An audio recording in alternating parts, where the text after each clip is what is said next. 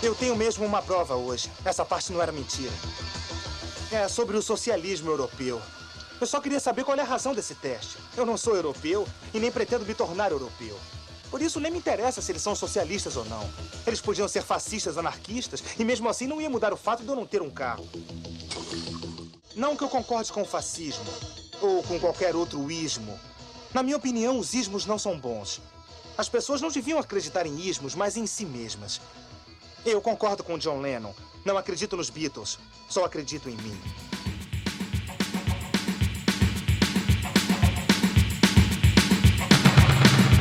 Fala pessoal, eu sou Guilherme Pin e sejam bem-vindos a mais um Personagens da Minha Vida. E no episódio de hoje eu estou aqui com ela que cabulava a aula da faculdade para tomar litrão, que eu sei, Maria Clara Lute. Seja muito bem-vinda e conta aqui pra gente qual é o personagem da sua vida. Ó, em minha defesa, eu apresentava trabalho antes para poder ficar livre já. Ia bem. Isso é o espírito do meu personagem favorito, que é o Ferris Bueller. Olha aí. É, e antes da, da, gente entrar de fato né, no programa, para você contar a sua história, eu vou dar só aquela contextualizada para caso algum ser humano que eu duvido que existe não conheça Ferris Bueller. Caso você esteja escutando não conheça o Ferris Bueller, ele, ele é um personagem do filme Curtindo a Vida Doidado, de 1986, interpretado pelo Matthew Broderick. E esse filme ele é escrito e dirigido pelo John Hughes, que é o, o pai teen dos anos 80, podemos dizer assim, né? Eu acho uma, uma classificação boa para ele. E, e, na história, o Ferris ele tira o dia de folga da escola para viver as mais loucas aventuras com seu melhor amigo Cameron e a sua namorada Sloane. E assim, eu só dei esse resuminho bem sessão da tarde, né, para já dar o espírito do que que é o curtindo a vida doidado. E agora que eu já dei essa rápida contextualizada, por que o Ferris, mano? Bom, eu sempre fui muito fã de sessão da tarde. E assim, é o tipo de filme que ele encontra você numa época e depois ele encontra em outra completamente diferente e ele começa a fazer sentido, sabe? Eu assisti às vezes e eu sabia que, tipo, quando você assiste as coisas, sabe? Você é muito pequeno, é muito colorido, uh, eles vão para um monte de lugares e, e é bonito. Ponto. É, eu lembro quando eu era criança, eu amava a cena do Twist and Shout, né? Uhum. E era maravilhoso, eu adorava assistir, dançar e tudo mais, mas aí, obviamente, quando você cresce, você vai entendendo muito além do que é. O filme não é só aquela cena. Não, totalmente. Eu posso dizer, assim, que é um filme que eu encontrei três vezes é, quando eu era criança, quando eu tava do meio pro final da minha adolescência, que aí ele ganhou finalmente significado, né? E hoje em dia eu já vejo ele de uma forma completamente diferente. Porque assim, o que, que eu escolhi o Ferris, né? Antes eu achava que o todo mundo tinha um pouquinho de Ferris. Se você uh, tivesse oportunidade de tirar um dia para você fazer todas as suas coisas, sabendo que tipo era o último dia de liberdade da sua vida, entre aspas, né? Porque é muito dramático isso, pensar quando você tem 17 anos. Hoje em dia, eu assim, eu tenho uma teoria bizarra de que o Ferris não existe. que ele é uma que entidade. ele é uma criação do Cameron, né? É, não, não necessariamente que ele é uma criação do Cameron, mas é que ele é tipo uma entidade, sabe? Assim, ele é um estado de uhum. espírito. Então, tanto que você vê que o Ferris, ele na minha opinião, ele não existe para ele mesmo, porque ele tem os planos mirabolantes e ele é super confiante. E na hora que os planos dele não dão certo, se você olhar bem a atuação do, do Matthew Broderick, ele fica um pouco perdido, mas ele não dá o braço a torcer. Então, se você prestar bastante atenção assim no filme, você vê que, ah, o oh, Ferris Bueller nem o Ferris Bueller é ele. Ele é um estado de espírito. Ele é uma entidade, assim. E todo mundo quer ser o Ferris Bueller. Mas é mais Cameron. É verdade, ele vira. Realmente, né? Ele vira esse. O, o nome, ele ganha vida podemos dizer assim, né? Até quando uhum. naquela cena do professor chamando ele, e aí aqueles, aquela, o nome ecoa pela sala e meio que você sente a presença ali do personagem. Uhum. Mesmo sendo no começo do filme, assim, você sente que só o, nome dele já ganha forma. É um negócio absurdo mesmo, você pensar bem. E eu acho que o, um poder que tem o personagem, e aí vai muito do, do John Hughes também, que é como ele cria essa dinâmica do personagem com o público o próprio fato da quebra da quarta parede, né? Uhum. Ele falar com a gente faz a gente se conectar com ele muito mais fácil. Tem a questão dele não gostar da escola, que ninguém gostava da escola, Apesar de que quando agora que a gente é adulto, a gente sente falta daquela vida. Uhum. Mas quando a gente é adolescente, a gente odiava a escola, a gente odiava meio que as pessoas da escola, né? O próprio é, inspetor lá, o diretor, quer dizer. Era uma figura que a gente tinha certo medo, certa aflição. Então isso, a gente se conectar com ele é muito fácil. E o que eu gosto, assim, é que eu percebo às vezes que quando ele fala sozinho, quando ele quebra a quarta parede, é o momento em que eu mais acredito que nem o Ferris é o Ferris. É como se ele fosse só um adolescente que passasse o dia inteiro achando que ele tá num reality show ou achando que ele tem o próprio programa, sabe? Sabe quando eu tenho muito isso, eu não sei se você tem. Depois que eu assisti, comecei a assistir de verdade The Office, eu me pego no home office mesmo olhando assim, pro, tipo um colega de trabalho imaginário, sabe? Uma câmera falando, vê se pode um negócio desse. A ousadia desse briefing.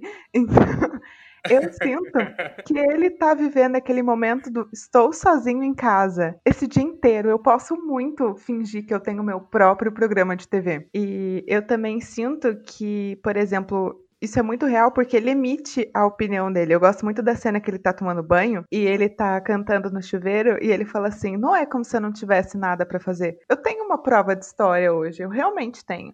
Só que é sobre capitalismo e socialismo". E aí você vê que ele tá emitindo a opinião como se ele fosse muito entendido. Eu não acredito em capitalismo e nem socialismo. Eu acredito em mim.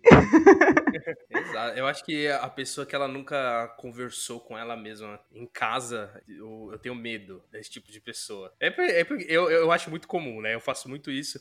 Eu lembro quando eu era mais jovem, mais novo, assim, mais jovem é triste. Mas quando eu era mais novo, eu, eu tinha uma sensação muito de Big Brother, assim. Tanto que eu brincava muito, que toda vez que eu saía do banheiro. Porque assim, quando você assiste Big Brother, eles precisam apertar um interruptor para abrir a porta. Então uhum. toda vez que eu saía do banheiro, eu apagava a luz e abria a porta no mesmo instante para brincar que eu estava no, no Big Big Brother. e eu, eu tive muito isso depois que eu assisti o, o show de Truman. Uhum. Que aí foi quando eu meio que fiquei duvidando um pouco da, da minha existência, meio, meio Matrix também. E com o Curtindo a Vida do Lado, eu sinto um pouco isso, só que com uma leveza um pouco maior, assim. Exato. Quando ele tem essa conversa com a câmera e tudo mais. E eu sinto, assim, que não é uma coisa, tipo, uma dúvida dele, sabe? É uma brincadeira dele. Porque tudo que ele faz, ele faz muito uhum. brincando. E assim, eu vejo que é uma coisa que ele precisa sustentar para ele e pro, pros colegas. Porque além dele não desmentir nenhum boato sobre ele, ele faz o favor de aumentar. E ele se diverte muito com isso. Eu adoro quando ele coloca a gravação da tosse e aí ele vai no rádio e toca uma música com a tosse dele em notas diferentes. Isso é maravilhoso. E ele não é tratado como um cara, assim, acho que nem pelo amigo e nem pela namorada, sabe? Ai, o que, que você acha que o Ferris vai fazer? Ai, o Ferris pode fazer qualquer coisa. Ele não é um moleque, sabe? Ele é um estado de espírito. Eu acabo levando, assim, também muito Ferris como um estado de espírito, não só pela, pelo jeito assim que ele consegue fazer as coisas, mas eu acho que pela diversão que ele sente assim, que ele provoca na gente também quando ele tá fazendo as coisas que ele faz, porque é, uma coisa que eu gosto muito no filme é que ele mata a aula para ir ao museu. Exato. E eu acho isso lindo. Porque você vê que a relação dele com a arte não tem nada a ver com ele com, com estudar. Ele tem uma relação que não é, não é obrigatória e ele acaba fazendo coisas assim que seria tipo uma excursão escolar, sabe? Tem uma questão também um, pouco mais inocente, que assim, quando a gente assiste hoje, né, não olhando com esses com esse fator assim sobre a arte, a relação dele, a gente vê que não é um dia de folga tão adoidado assim quanto o título em português traz, né? Porque uhum. o nome original é o dia de folga do, do Ferris Bueller, mas a tradução ela traz esse sentido de que parece que ele tá fazendo muita coisa da hora, só que quando você analisa friamente quando adulto, você vê, não, ele foi no museu, ele foi almoçar fingindo que era o, o rei da salsicha de Chicago.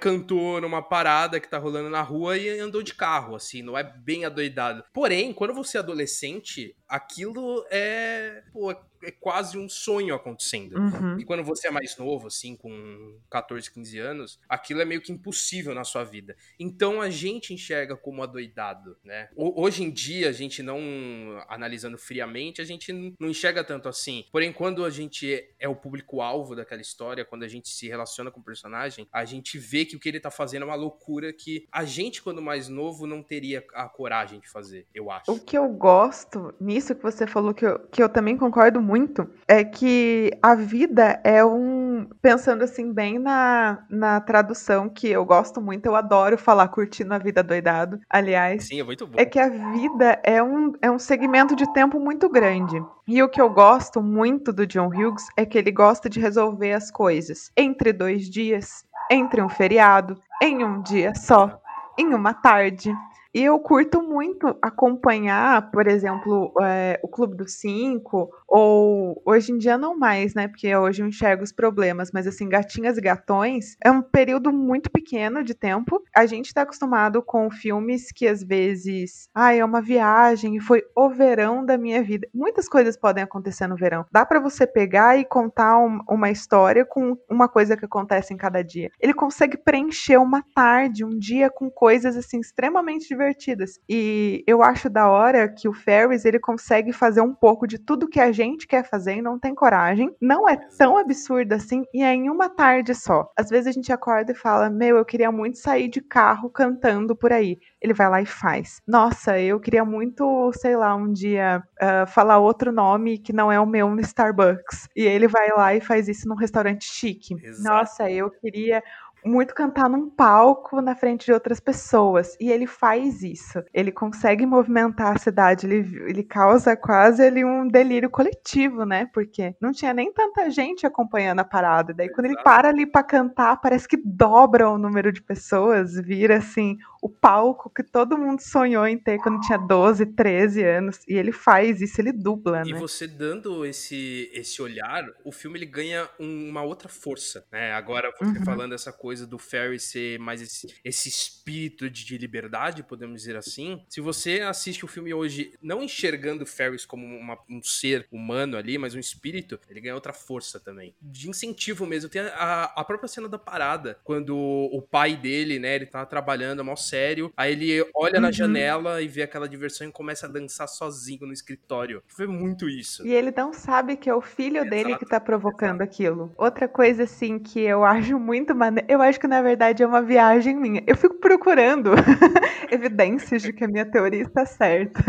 Mas outro motivo pelo qual eu acho que o Ferris não é ele, né? Ele, quando tá nessa cena do chuveiro, além dele falar, eu cito John Lennon, né? Eu não acredito nos Beatles, eu acredito em mim. Ele também tá cantando a música alemã que ele vai cantar na parada antes de Twist and Shout. Quando ele tem essa oportunidade, você vê assim que em filmes e tudo mais, quando as pessoas podem cantar na frente dos outros, sobem numa mesa no bar, é assim, de repente, o bar inteiro, todos os espectadores descobrem que ele é um grande talento perdido. Ele é um grande cantor. Ele é um rockstar que não cantava nem música de Niná antes e agora, nossa, tem potencial para gravar um CD. Ele não, ele dubla.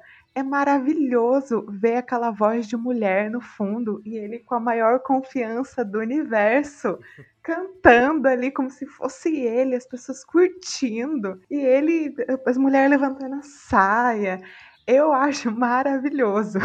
Não, e como o espírito dele também não atinge só o pai, mas também a própria mãe e a irmã, né? Que a irmã também, que era muito quadrada no final, quando ela tá na, na delegacia, ela já, já traz essa mudança nela também, de personalidade e tudo mais. Então é muito. Uhum. é- E é, muito bom acompanhar o Curtindo a Vida do Lidar em diferentes idades, como você fez, porque é, um, é meio que você renovar esse espírito em você, né? Uhum. De você, a cada fase da sua vida, quando você tá muito preso, assim, assim, em certas coisas da vida, quando você assiste o Curtindo a Vida Doidado, meio que renova um pouco, assim, de você, não, agora vou, vou ser igual o Ferris, nem que seja um pouquinho, assim, um dia ou uma semana ou um mês, né? se você tiver capacidade, seria ótimo. Mas de, de trazer um pouquinho dele pra vida pra ela ser um pouco menos caótica, igual a vida do Cameron, né? Sim, o que eu acho assim, eu tava conversando com uma amiga minha esses tempos e eu contei pra ela, né, que meu personagem favorito de todos é o Ferris. E ela falou que ela nunca tinha gostado muito do filme porque ela achava ele meio pau no cu. eu falei, por quê? É porque ele se acha muito.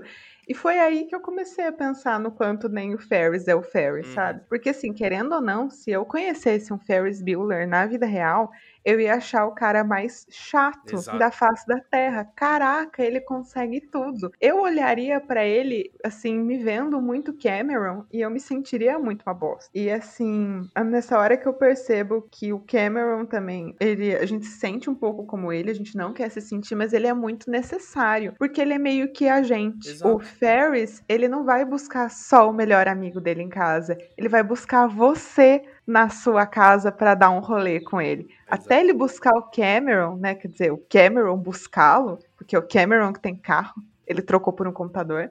E você não sai, você não vive esse dia doidado. Você toma banho, você toma café, você reclama da vida, você toca um trompete. Agora, a hora que ele realmente vai sair é meio que a hora que ele busca você. Sim. E eu gosto também muito de como a própria Sloane, ela não tem perspectiva de vida, né? Ela é mais nova que os dois e tudo mais, mas o Cameron, acho, pergunta para ela, né? Ah, mas não tem nada na escola que você tá interessada? E ela fala, não. Ele, eu também não. e vem o Ferris com essa coisa de tipo, talvez ele também não esteja interessado em nada. E é completamente ok a gente não estar tá interessado em nada ainda. Exato. Mas, ao contrário dos dois, até aquele momento, eles veem que não interessa muito, sabe? O interesse é a, a, a possibilidade, as coisas que você pode fazer. E para eles ali, nossa, se o Ferris subiu naquele carro, naquela parada, não interessa o que ele vai fazer, ele consegue fazer. Não, e, e isso que você falou é muito do, do, poder do John Hughes de conversar com o jovem, né? Por mais uhum. que a uhum. gente não seja americano e não, e não viva a cultura deles, essa coisa de simplesmente você achar ok não ter perspectiva de vida quando você tá na escola, a gente não tinha muito isso, né? Porque a, uhum. a, própria escola, ela, ela traz essa pressão de que quando a gente tem, a gente atinge uma idade, a gente já tem que pensar no que a gente vai fazer pra vida inteira. É um pouco de B-movie também, né? Que o, é. o, Barry, ele fica assim, pô, mas eu vou trabalhar a vida inteira em uma coisa só, eu preciso conhecer conhecer um monte de coisa para entender o que eu quero ali, né? Então é muito isso, ele conversa muito diretamente com a gente em coisinhas muito simples, mas que fazem muita diferença na nossa vida, da gente simplesmente entender que, ó, você ainda tem, sei lá, 14, 15 anos, mano, relaxa, calma. É, e o que eu acho legal, assim, que me fazia muito desligar a cabeça e que agora que você falou, tô percebendo isso, é porque o nosso formato de ensino é um formato em que a gente não tem uma universidade de verdade. Sim. A gente tem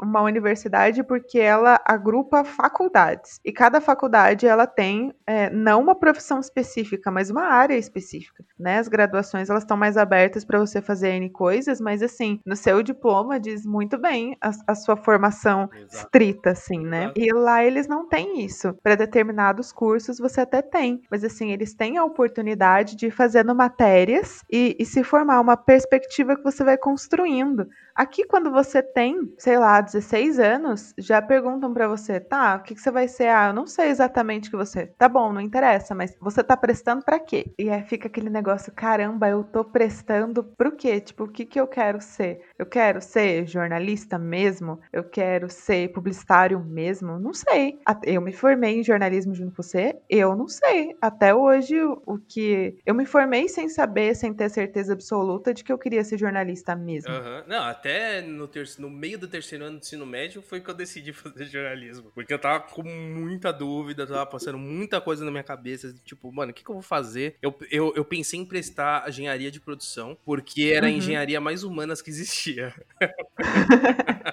porque existe essa coisa, né? O engenheiro, o advogado, o médico. Nossa, e então sim. fica martelando, só que aí no fim falei, não, vou seguir o que eu quero fazer mesmo, e é isso aí. E eu não falo isso assim, eu não gosto de jornalismo. Eu adoro sim, jornalismo. Sim. Mas a, a, luta que eu tive com isso foi uma luta que, assim, a minha mãe já estava prevendo, eu acho engraçado. Foi uma luta é, Maria Clara contra Maria Clara. Porque eu sempre soube que eu gostava de teatro, eu gostava de desenhar, eu queria englobar história com geografia, com desenho, com contação de história, com N coisas e surgiu o jornalismo. Minha mãe é jornalista e eu achava isso muito legal. E ainda acho. Só que assim, todas as portas que bateram na minha cara sempre disseram: olha, seu esforço é notável, só que você não tem perfil. E é aquela hora que dá vontade de bater o Ferris, assim, na sua vida, sabe? ah, é? Então, eu vou tirar minha cabeça um pouco das minhas preocupações, eu vou me dar um dia de folga. Eu vou sumir do planeta Terra por um dia inteiro e vai ser muito massa. Exato. E, inclusive, já que você puxou esse, esse ponto, se você tivesse o dia de folga do Ferris, o que você faria? Caraca! Nossa, olha, eu sou a pessoa mais infantil do mundo. Eu fui muito criada com sessão da tarde, então assim, e ai, é super americanizado, talvez. Se tivesse o dia de folga, vou confessar para você o que eu faria. Eu acordaria cedo, eu chamaria também, acho que dois amigos que eu gosto muito. Eu passaria o dia no parque aquático. Eu adoro parque aquático. E depois, se eu pudesse, assim, sair a tempo, tipo, no final da tarde ainda aproveitar a noite num, num lugar assim onde eu consiga jogar alguns joguinhos, sabe? Ou tipo, num, não necessariamente um fliperama, talvez um lugar onde eu pudesse, sei lá, jogar um joguinho ou outro, comer um hambúrguer e dar risada, seria o meu tipo de dia perfeito. Ah, Maria Clara, você achou tão bonita a cena do museu? Você não iria no museu? Meu, para eu ir pro museu eu preciso de tempo. Eu quero um parque aquático. eu vejo Karate Kid e eu confesso para você que assim, é ridículo, mas a situação que mais me deixa tocada é que realmente nos anos 80 você sair com a pessoa que você gosta para jogar joguinho e comer hambúrguer era um date até hoje, esse é o meu date perfeito. Eu não quero falar da vida adulta. Eu quero jogar joguinho e comer hambúrguer. Guarda sua salada para você. exato, exato. Quero. Não, perfeito, é exatamente. Era isso que eu faria. Eu jogaria joguinho e eu iria no parque aquático. E com dois amigos só, porque mais que isso dá muito trabalho. Eu quero falar da vida, eu quero fofocar no tobogã. Mais que, mais que isso já, já vira problema. Eu lembro quando eu fui para o Hot Park, que acho que é em, em Goiás, é. se não me engano. E eu fui num, num tobogã com a minha mãe. E minha mãe, ela desceu o tobogã inteiro, xingando todos os, os colegas de trabalho dela. eu era muito novo, eu não trabalhava ainda. Eu, eu, nem tinha entrado na faculdade, era bem criança. E eu, eu não entendia aquilo. Hoje eu entendo. Hoje eu faria igual. Eu, lembro, eu lembro quando eu fui pra Disney, que eu, em quase toda montanha russa, eu pelo menos xingava alguém, xingava um, alguma situação específica da minha vida. E é, é uma sensação tão gostosa de você ter essa liberdade de sair gritando. Meu, você me fez perceber uma coisa maravilhosa agora. Eu vivi 14 dias adoidada. Olha aí. Com dois amigos. Caraca, Pim, você é um gênio. Eu vou te contar essa história. Eu vou te contar essa história que ela é muito boa. Meu avô, ele foi caminhoneiro muito tempo, meu avô uhum. paterno, né? E depois, quando ele ele sempre ele foi padeiro, depois ele né, foi caminhoneiro. Depois ele abriu uma distribuidora de doces. Eles sempre trabalharam com comércio, sempre foram muito de trabalhar assim N horas por dia e não ter fucking dinheiro nenhum, né? Sim. A situação mudou um pouco quando meu pai e os meus tios nasceram e tal. Só que assim, nunca foi tipo, ai, ah, a gente vai conseguir fazer muitas coisas da vida agora. E ele decidiu viajar depois de velho. Primeira viagem que ele fez assim da hora na vida, ele e minha avó, né, que eles são um casal muito fofinho, eles foram para Portugal em 2003. Que gostoso. Eles, assim, sempre falaram para mim: quando você crescer, a gente vai viajar com você. E foi passando o tempo e eu tinha cada vez mais responsabilidades escolares, né? Aí eu, eu surtei no final do meu terceiro ano, não tenho mais vergonha de falar isso, eu tive, eu tive crise de ansiedade muito feias. Eu acabei não passando em nenhum vestibular que eu queria, em todos os que eu não queria, e eu não tinha outra desculpa para minha família para dizer que eu não ia entrar.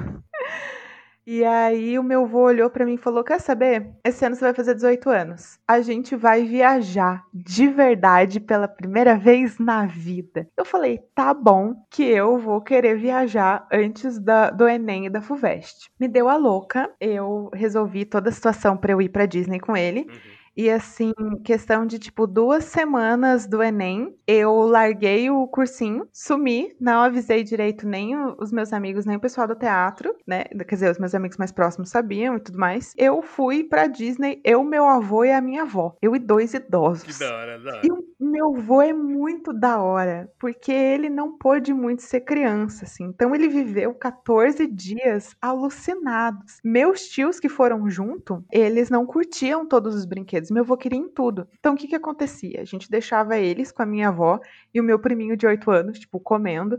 E eu e meu avô, a gente se enfiava em tudo quanto era fila de montanha russa. eu tive que parar o meu avô na do Harry Potter, porque eu vi que, tipo, era preso só pela cabeça e tinha um homem de 40 anos recebendo massagem cardíaca do Meu nosso Deus. lado.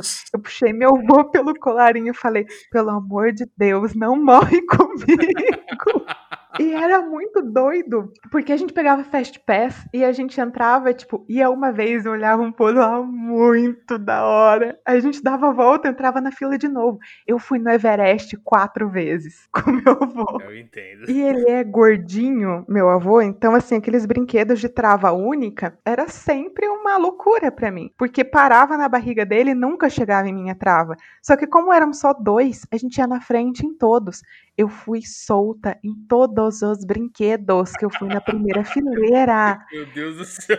Tem foto minha que eu tô com uma cara assim de pânico no elevador que eu tô despencando no Hollywood Tower. E a cara do meu avô nessa foto é sensacional, porque a câmera tirou a foto justamente no momento que ele tá me olhando, tipo, que isso, garoto? Não, é isso porque o, o elevador, até quando você tá preso, você meio que levanta do banco. né? Exatamente. Eu fui agarrada nele. No Jurassic Park, eu fui agarrada nele também. Esse do Jurassic Park, aliás, foi um dos mais legais. Porque eu tava tentando explicar pra minha família que eu tava indo solta, eles não acreditavam em mim. Aí foi meu tio, que é gordinho, e meu avô no meio. E eu, minha avó e minha tia na ponta, né? A hora que desceu a trava, a trava parou no meio, não chegou na gente que tava nos cantos. Meu primo começou a gritar: socorro, me tira daqui! Ele, Cala a boca, João Pedro, passa vergonha. E ele, tudo que sobe tem que descer, eu vou descer junto.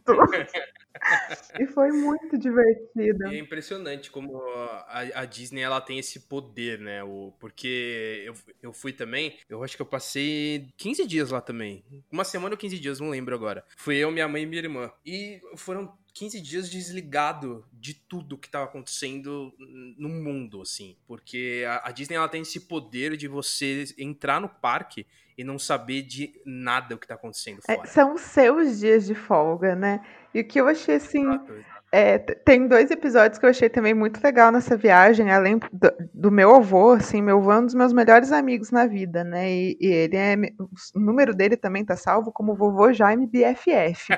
24 anos nas costas, eu não mudei o nome do contato. Acho ótimo, aliás. Ele me acordou um dia, eu tava tendo um pesadelo no hotel, né? E no meu pesadelo, eu não tinha pago a inscrição da FUVEST. E eu acordei e eu surtei logo cedo, né? No dia de ir pro Magic Kingdom. E o meu primo, ele era pequenininho, né? Só que ele era uma criança muito bruta. E ele subiu em mim, nas minhas costas, e ele começou a prender o braço na minha cabeça e falar assim que ninguém se importava, tava todo mundo de férias e que eu não ia passar de nenhum jeito, porque eu era burra. Eu, pra tirar ele de cima de mim, eu meti a mão nele pelas costas, assim. Ele fez um bico que meu avô olhou pra mim e falou: Parabéns, estragou o passeio. Eu fui o caminho inteiro com meu primo chorando, minha tia brava comigo, e eu pensando, eu bati no meu primo no lugar mais feliz do mundo.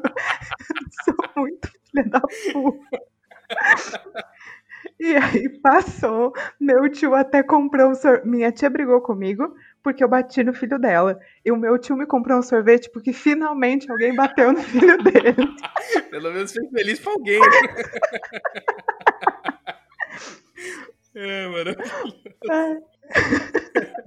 Outra situação muito legal que eu falei, nossa, isso é muito Ferris agora. A gente tava. Eu fui há muito tempo, né? Então, assim, não existia o Disney Springs, eles estavam construindo. Eu fui jantar com o meu avô no Downtown Disney, né? E a gente saindo de lá tocou a minha música favorita. E a gente tava, tipo, num lugar que era uma pracinha, assim, que tava saindo a música pelo alto-falante. Eu olhava e falava, vovô, esse é o dia mais legal do mundo!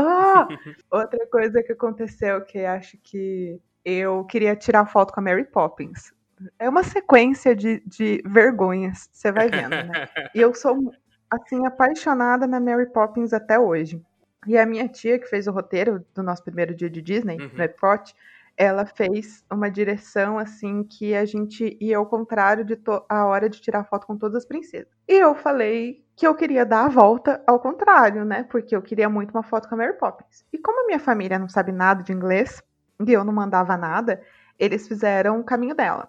Chegou na hora que até que dava tempo de correr lá, ela parou numa loja de caramelos e a gente perdeu o horário. Eu fiz o que toda jovem adulta que estava fazendo 18 anos ali naquele momento faria. Eu sentei no chão e eu chorei. Eu fiz birra. E aí Nisso começou a cair uma chuva muito forte e a gente entrou no, na. Finalmente a gente chegou na parte da Inglaterra, né? E a gente entrou numa loja só de Beatles e Doctor Who. Nossa. E aí eu fiquei completamente alucinada, assim, passou o meu nervoso. Uhum. Aí o meu avô falou assim: ali do outro lado é um pub? Falei, acho que é. Eu quero muito uma cerveja agora, só que eu não sei pedir. Falei, então fudeu, né? Porque eu sou menor de idade. Tecnicamente eu não posso entrar no pub e pedir uma cerveja para você. Não, vem comigo que eles vão entender que é só você que fala inglês. Aí beleza, abrimos a porta. Na hora que eu abri, tinha uma pianista. Ela começou, Yesterday, Aí eu olhei pro meu avô, né? Porque eu e meu avô somos loucos pelo Paul. Uhum. A gente já foi em dois shows do Paul junto. Oh, my trouble seems so far Já gritando, chorando. Aí a mulher começou, sem brincadeira, Guilherme. É verdade, assim. Nossa, que eu exploda nesse momento se eu estiver mentindo. A mulher começou. It's super califragilisticexpialidocious. Que Eu comecei a cantar. Meu avô, come... meu avô não sabia nada. Começou a bater taça. Aí a mulher virou para mim, que viu que era a única criança do pub que estava extremamente feliz de estar cantando aquela música, e virou, gritou assim para mim, asked me all for, aí eu, Tii, it's supercalifragilisticexpialidocious.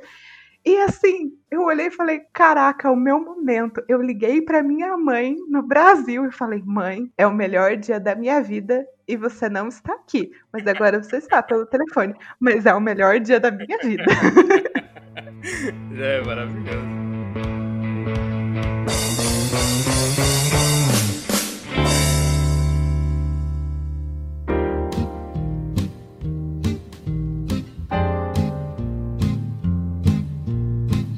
Não, e, e, pensando agora um pouco mais no filme, o que você espera, caso você espere alguma coisa? Talvez um, sei lá, um reboot, um remake, ou quem sabe até uma continuação. Tipo assim, você queria ver isso, tipo, o que se tornou Ferris ou o que se tornou Cameron. Soltaram uns comerciais, né? A Honda, ela tem um comercial uhum. com o Matt Broderick, onde ele revive o dia do Ferris. E tem um, um, comercial recente, que eu acho que foi divulgado ano passado, que é sobre. É um comercial de, de portão de garagem, se não me engano, ou, ou, da Volvo, agora não me lembro. Que é o Cameron. Ai. Que é maravilhoso esse comercial, inclusive, achei incrível. Que é o Cameron, assim, bem de vidaça, assim, muito bem de vida. E que, inclusive, eu acho que também é um. Ali, acho que é um bom reflexo de continuação mostrando como Cameron ele aprendeu com o Ferris algumas coisas, né? De, de aproveitar uhum. a vida e assim, a gente não sabe, ele beleza, ele é rico e tudo mais, mas a gente não sabe como ele tá de cabeça, né? Porque a gente sabe que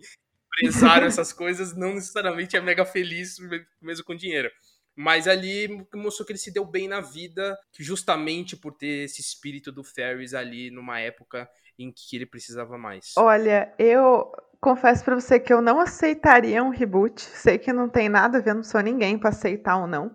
Mas assim, eu gosto muito de quando você cria uma, atmosfera anos 80 e você joga uma história nova. Eu não gosto de reviver os anos 80 nos anos 2000 porque não faz sentido. Eu gosto muito dessa atmosfera, principalmente porque assim, ao mesmo tempo que eu sou doida pela internet e eu acho que, nossa, tá inclusive facilitando a gravação agora, mas assim, tem uma frase do Choque de Cultura que eu acho sensacional, que era, né, não existia celular, então até para você ser raptado você tinha que sair na rua. você tinha que ir na casa dos seus amigos para brigar com eles. E eu sinto falta disso assim em algumas histórias novas. Então você recriar um, um, uma atmosfera agora anos 80, assim, de uma coisa que já era os anos 80, é muito admitir que, tipo, a gente realmente precisa sair um pouco dos celulares, precisa ir na casa dos nossos amigos para brigar com eles. Eu assisti também no remake do. Como que é mesmo? Do Footloose. Eu detestei. Ah, eu detestei muito. Eu achei um saco. eu achei que, tipo. Eu tenho primas, né, que não assistem filmes antigos porque elas não gostam do tipo de dublagem e elas não gostam da imagem, do jeito que sai. O que para mim é delicioso. E eu acredito, assim, que se eu tivesse que mostrar uma história antiga para elas e usasse o remake só porque parece mais novo elas não iam se apaixonar por história nenhuma, porque eu acho um saco ver determinadas coisas em HD às vezes. Exatamente. Não, e hoje eu não sei nem eu não, eu não sei nem se o cenário do curtindo a vida do idade encaixa para para a geração de hoje assim. Porque hoje é meio para você fugir um pouco da escola é muito fácil. Porque você foge da escola, dentro da própria escola, com o seu celular. Uhum. Ah, não, que, não quero prestar atenção na, na aula de geografia, vou entrar aqui no Twitter. É, acabou, acabou o filme. Sobe os créditos. Exatamente. Sobe os créditos. O que eu acho, assim, bizarro também é que, por exemplo, até você vê a situação em que ele hackearia, né? Que a parte da diversão é essa, ele hackeia o computador da escola. Sim. Não existiria, porque assim, você teria um app que ia corromper o sistema da escola, qualquer aluno Ferris ou não poderia fazer isso com o celular e simplesmente sacar o celular debaixo da mesa. Você não teria também a grande, o grande ponto dele, que é que um computador era tão caro antigamente que os pais dele perguntaram: você quer um carro ou você quer um computador? E ele escolheu um Exato. computador. Isso não existe. É, hoje, hoje, até, tem, hoje até tem computador que, que vale o preço de um carro. né? Mas, eu Mas porque ele ia fazer, ele precisa só de um celular de 700 reais. exato, exato. Não, até, até o, não faz sentido nenhum. Até o ato de colar mudou, né? Porque hoje, eu, pelo menos na, na época da, da escola, né? A gente colava, vai. É normal, né? Quem, quem não fazia isso? É... Eu não colava, você ah, acredita? Por isso que eu ia mal. Eu passava eu cola, mal. mas eu não sabia colar, porque eu ficava, eu ficava, me dava crise de ansiedade. Eu não conseguia é, colar. É, não, é, não, eu tinha, eu tinha determinadas provas que eu colava, porque tinha uns professores específicos que era assim, era impossível. Era impossível. Eu olhava pro lado, eu já, eu já me tremia todo. Então aí, aí, e aí eu ia mal, né? Principalmente de química, uhum. minha professora Nadia. Eu tenho trauma de química por causa dela. Não. Química é maravilhoso, mas não dá. Fica muito medo das provas.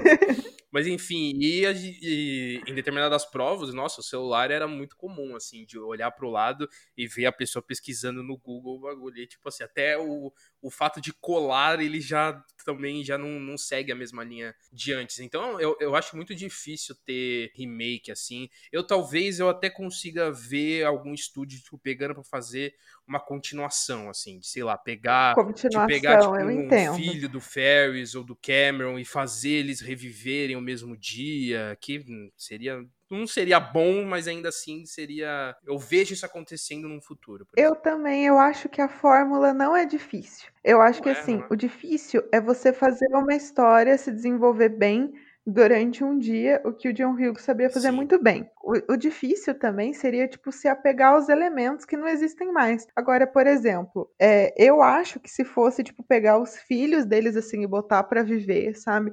Talvez uma coisa, um lugar que eles tivessem meio que celulares, seria, seria legal, só que ia parecer também muito, tipo, gente grande, sabe? Nossa, sim, exato. Eu acho que o Ferris, ele fundou uma coisa, assim, tão marcante que tudo que veio depois dele é, vai ficar parecendo tipo, nossa, a gente já viu isso um milhão de vezes. Ué, é surpresa, porque já foi feito um milhão de vezes. Não faz sentido. Eu acho que o Ferris tem que ser sim uma história única e que a graça dele é justamente, sei lá, você parar para pensar e falar: nossa, olha o tamanho do, do, celular. Nossa, olha o tamanho do telefone. Nossa, eles pegavam um táxi. Esse táxi era caro.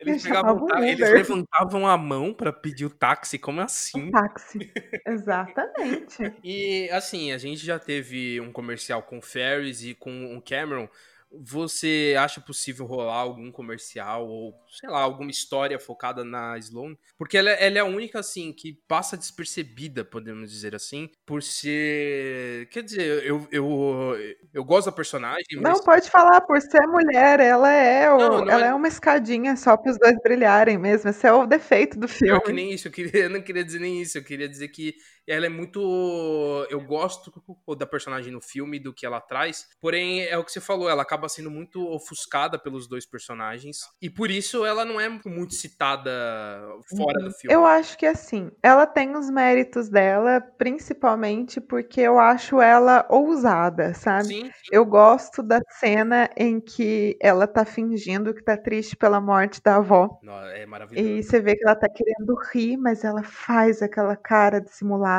e outra é que ela começa a flertar com o pai do Ferris no vidro do, do táxi. Isso eu acho muito bom também. Qual é o, o grande problema? Eu acho que ela não levanta questões. Ela é ousada e ela é bonita. Ponto. É, você não sabe do que, que ela tem medo, você sabe só que ela é um ano mais nova que o Ferris e ela vai continuar na escola e não é como se ela tivesse se descabelando com medo de não ser jovem para sempre, igual ele, o Fer ele e o Cameron estão. E ela é a namorada do Ferris e ponto acabou. Ela não parece ser nem ao menos amiga do Cameron. Ela é tipo, a minha namorada vai dar rolê com a gente. Beleza? Beleza. Não, e, e, eu acho que seria, não diria ousado, mas eu acho que seria bem diferente se, sei lá, se surgisse alguma continuação, algum remake, ser um foco nela, assim. Eu acho que seria muito mais interessante do que se puxasse esses clichês que a gente citou aqui, de pegar os filhos de cada um e blá blá blá. Porque ela é a que mais deixa em aberto, assim, do que, que seria a vida dela no futuro. Olha, eu acho que, assim, se fosse feito algo tipo Cobra Kai, seria um negócio muito legal de você ver as pessoas aparecendo de novo na vida umas das outras. Sim, sim. É, voltando até naquela questão do, ai, continuação com os filhos também. Karate Kid é outro filme também que, se não tivesse o Cobra Kai, eu jamais teria imaginado como eles conseguiriam apresentar isso para uma nova geração e ter sucesso. Cobra Kai, para mim, foi assim um ponto fora da curva. E olha que ele te cobra muito, viu? Porque o pessoal falando, ah, a terceira temporada virou um novelão. Mas, gente, tudo é um novelão tudo é possível dentro do universo desde que você veja as regras que você precisa cumprir para você acreditar. Você acha mesmo que uma cidade inteira daquele tamanho, Hollywood, entrar em colapso por causa de gangue de karatê? Me respeita. 2021, o mundo entrando em colapso. Meu Deus, nossos jovens estão. E não tem, tipo, não tem drogas, não tem arma de fogo, é karatê. Meu, já te cobra muito. Agora, isso assim de um aparecendo na vida do outro, talvez não com filho, sabe? Mas talvez assim, uma situação em que a gente conseguisse ver onde a Sloane chegou, quem é ela, sem ser a namorada do Ferris, porque claramente ela não casou com o Ferris, o Ferris não casou com ela, seguiram vidas completamente diferentes. Então ela é uma pessoa agora, ela não é só a namorada do Ferris. E seria, assim, acho que muito divertido ver os três numa situação talvez assim que eles tivessem se tornado que eles menos quisessem ser na vida, tipo o comercial do, do Cameron, sabe? Que você vê que ele tá bem sucedido e tudo mais. Talvez ver o Ferris bem sucedido, ela bem sucedida, completamente sérios, assim, coisas que você nunca imaginar que eles fossem fazer na vida adulta. E de repente, um dia assim, eles dão a louca, sabe? Daí que eu sou um advogado, foda-se. E daí que eu sou empresário, foda-se. E daí que eu sou, sei lá, agente de. Foda-se. Hoje eu vou chutar o balde. Isso já seria legal. Mas assim, para render um filme só e uma hora e meia ainda acho muito. É, exato. Porque a gente assistiu o comercial do Cameron e assim, é um comercial, não tem todo um, uma construção não. complexa ali, mas ele meio que vive, tá uhum. vivendo a mesma vida que o pai dele vivia, né? É a mesma casa, é um carro muito parecido. E assim, ele era um cara que criticava o pai, mas ele meio que virou a mesma pessoa. Ver ele entrando em conflito em relação a isso seria muito legal. Agora, uma coisa que seria triste, ele tá velho para fazer o papel agora. Seria muito estranho ver também Exato. com outro ator que correspondesse à idade e não fosse ele. Ah, Apesar não. de que o Matthew Broderick também tá acabado. Nossa, o Matthew Broderick então, acho assim, que é o assim, pior ali. Tá pau a pau. As vidas de curtida vida doidada dele não fizeram bem para ele. Você assistiu Daybreak? Diz pra mim que você assistiu Daybreak. Calma aí, eu preciso saber que filme é esse. Eu não lembro. Ah, não, é uma série cancelada da Netflix. Posso ah, me não, não vi, que é o de zumbi, é o de zumbi, não é? É, eu posso aproveitar o momento para dizer que eu devo ser a única fã brasileira dessa merda aqui. eu quero fazer minha reclamação pra Netflix. É o seguinte, esse negócio é genial, ninguém assistiu porque as pessoas são burras. E isso valia muito a pena. É o seguinte, os caras, a gente falando de como fazer um curtir a vida doidada agora, né? As pessoas não deram o devido valor a Daybreak, porque eles meio que fizeram. E essa é a minha defesa. Bem-vindos ao meu TED Talk. Eu, é o seguinte, o protagonista, agora que eu esqueci o nome, porque eu assisti uma vez só, tá relatando para você, quebrando também a quarta parede, que aconteceu um apocalipse zumbi. Ele não sabe exatamente como. Os pais sumiram, só tem os adolescentes, e eles fizeram o que eles sabem fazer se reunir nos grupinhos deles e tentar sobreviver. Então, assim, os skatistas se apoiam nos skatistas, os meninos ricos nos meninos ricos, os atletas nos atletas. Só que a situação é, vai ficando. Tipo... É tipo um Mad Max misturado com o filme do Jimmy Neutron. É um Mad Max com Jimmy Neutron. Só que aí é que vem, eu acho que é a grande sacada do filme, do, do filme não, da, da série. Ele tá te contando como se ele fosse o Ferris. E ele tem uma puta energia de Ferris. E o que eu acho muito legal é que ele tá sozinho. Então ele não tem um grupo dele e ele tenta curtir os dias no apocalipse zumbi, é, vivendo a vida do jeito que ele consegue, entendeu? Par em parte se divertindo, em parte sobrevivendo. Só que começa a acontecer um monte de merda e ele começa a ganhar aliados contra a vontade dele. Então, assim, a gente se ferrou muito. É, curiosamente, a gente estava no mesmo lugar, na mesma situação e eu não quero ser amigo de vocês, mas assim, eu não tenho como te largar agora, entendeu? Para te devorarem. Então, sei lá, sobe aí no carro. E aí é isso que eles fazem, né? Por que, que eu defendo muito? Quem é o diretor da escola? Duvido você saber. Sem procurar é na internet. É o Matthew Broderick, é ele mesmo.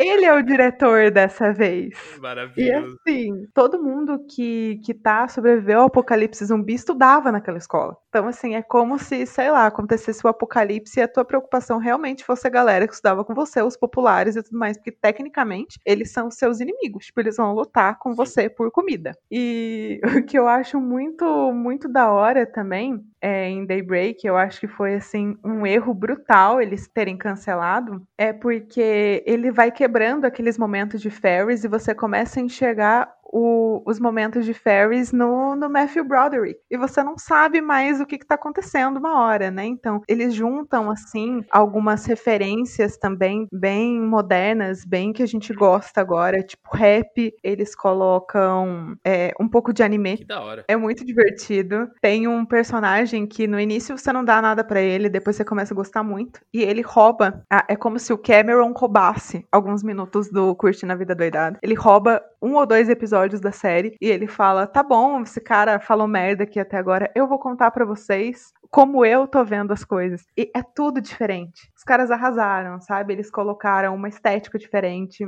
Uh, os personagens agem um pouco de forma diferente. A abertura da série é diferente. É maravilhoso. Assista Daybreak. Você, é você única... me convenceu, sou bem sincero, que eu tava meio. É a única versão possível de curtir na vida doidado em, sei lá, acho que a série é de 2019. Não, e eu, eu, gostei dessa coisa do, do Mad Broderick ser o, o, diretor, porque isso seria interessante também, ele virar o diretor chato. Porque tem muita coisa dessas nos nossos pais um pouco, né? Não sei o, os seus, mas os meus eram um pouco assim. De que, assim, me proibiam de fazer algumas coisas quando jovem, sendo que quando eles, eles eram jovens, eles fizeram também. Então eu acho que eu, eu, acho que seria interessante enxergar o diretor com esse outro ponto de vista, de fazer o Matthew Broderick virar, de, de ver o Ferris virar esse diretor chatão que incomoda os jovens que não querem para a escola.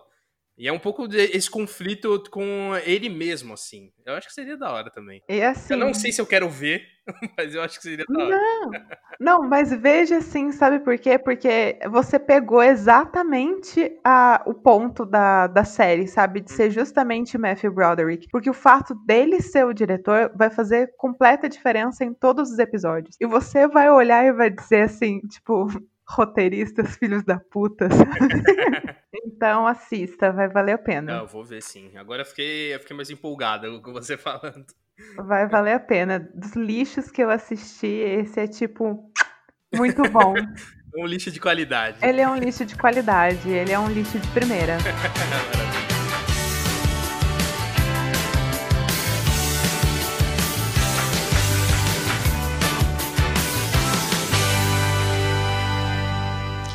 Pois é. Eu já disse isso antes e vou dizer outra vez. A vida passa rápido demais. E se você não parar de vez em quando para viver a vida, acaba perdendo seu tempo.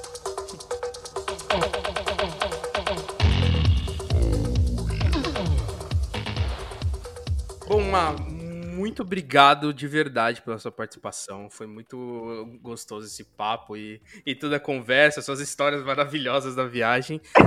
e, e agora, diga aqui pro pessoal que, te, que, quiser te acompanhar ou adquirir algum, algum desenho seu, que agora eu tô vendo uh. que você tá entrando na, na realidade de lojinha. Fala, pode falar todas as suas redes agora para quem quiser te acompanhar. Bom, gente, eu sou roteirista né? Atualmente, assim, muito júnior, mas fazendo já algumas coisas legais. Trabalhei esse ano na, na CCXP Worlds, agora em 2020. Se vocês quiserem acompanhar um pouco da, dos meus desenhos também, ou da, das loucuras que eu acabo escrevendo, vocês podem me seguir no Instagram em arroba Maria Clara Lucci, L-U-C-C-I. E se vocês gostam de, sei lá, pessoas que são uh, muito fangirls e fanboys das coisas e acham que, sei lá, podem desenhar o mundo e, e vender produtos com essas carinhas bonitinhas.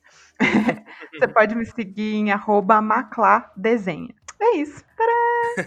Todas as redes dela estarão aqui na descrição do episódio, então é só acompanhar ela. E claro, acompanhe também o 16. Se inscreva no podcast do 16 em qualquer agregador, incluindo Spotify, ou Google Podcasts, Apple Podcasts. E claro, acompanhe a gente também no Instagram, no Twitter e se inscreva no nosso canal do YouTube, que tem muita coisa vindo aí.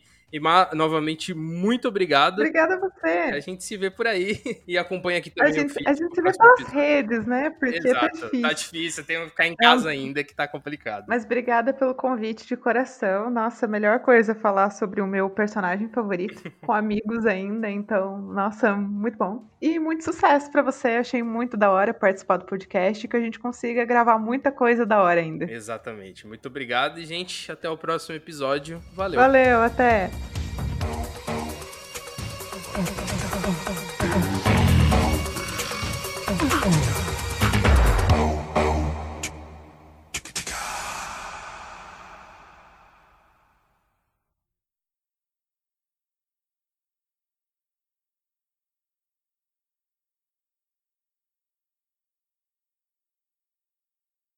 Ainda estão aí? Já acabou. Pode ir embora.